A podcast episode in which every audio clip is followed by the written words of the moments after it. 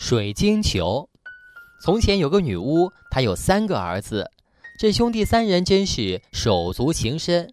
可女巫却不信任他们，总以为他们会夺走她的权，于是她把老大变成了一只苍鹰，只能生活在悬崖顶上。人们时常看见他在空中不停地翱翔盘旋。他又把老二变成一头鲸，每天生活在大海的深处。人们总能够看到他不时地从水里喷出巨大的水柱。兄弟俩一天内只有两个小时可以恢复人形。小儿子由于害怕女巫把他也变成一只猛兽，一头熊或者一条狼，就偷偷地逃走了。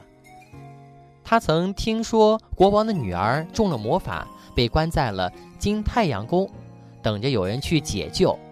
已经有二十三个年轻人冒险去救他，可都惨死在那儿。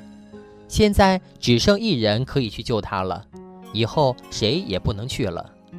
这年轻人生性大胆，他拿定主意要去寻找金太阳宫。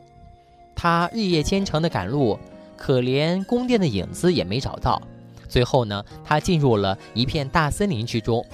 突然，他看见了两个巨人在向他招手。便赶了过去。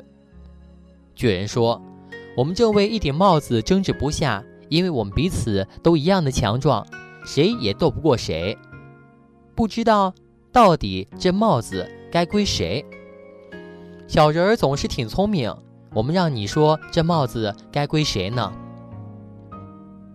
你们居然会为一顶帽子而争执不休。”年轻人说道：“你不晓得，它是一个多好的宝贝。”这是顶如意帽，谁戴上它呀？想到哪儿就能立刻到哪儿。来，把帽子给我。年轻人说：“我先走一阵子，然后再叫你们，你们就来赛跑，谁先到我那儿，帽子就归谁。”说完，他就戴着帽子跑了。可他心里老是想着公主，竟然把那两个巨人啊给忘了。他一直往前走去。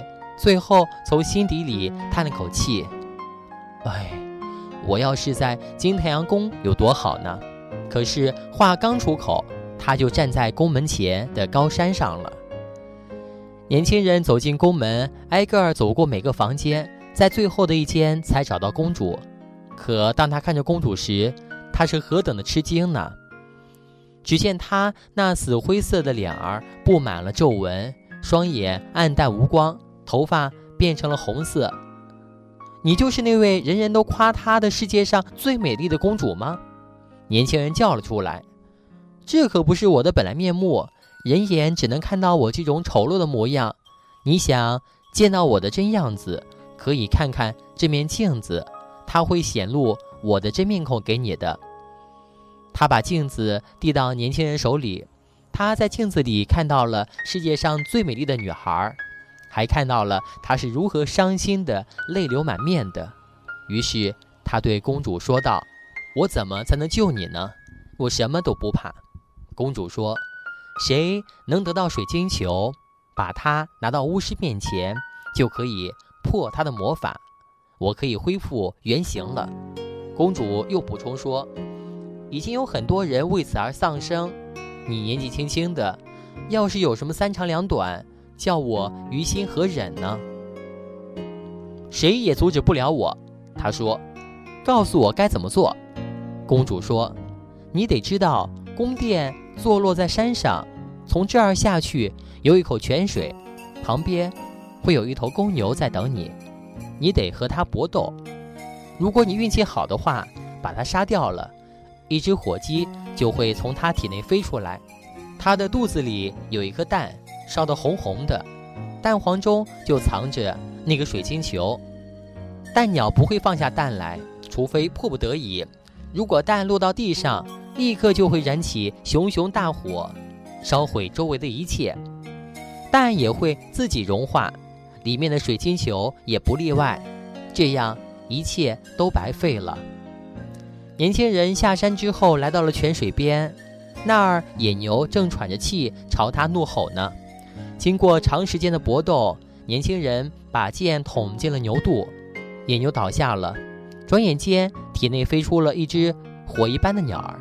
鸟儿刚想飞走，年轻人的大哥从云层里扑了下来，把他赶到大海边儿，又用嘴去啄它。鸟儿只得无可奈何地扔下了那只蛋。不过，蛋并没有落在海里，而是掉在了沙滩上渔夫的屋顶顶棚上。那屋立刻着火了，眼看就要倒塌。这时，海掀起了浪头，盖过了屋顶，压住了火势。原来这是年轻人的二哥呢。那条鲸游过来，掀起了浪潮，火扑灭了。年轻人幸运地找到了那颗还没有融化的蛋。蛋壳因被冷水这么一浸啊，已经裂开了。他取出了水晶球，发现它毫发无损。年轻人手握着水晶球，把它带到了巫师的面前。巫师说：“我的魔法已经破除，从今以后，你就是金太阳宫的王了。有了这个水晶球，你的哥哥也恢复原形了。”年轻人赶紧去找公主。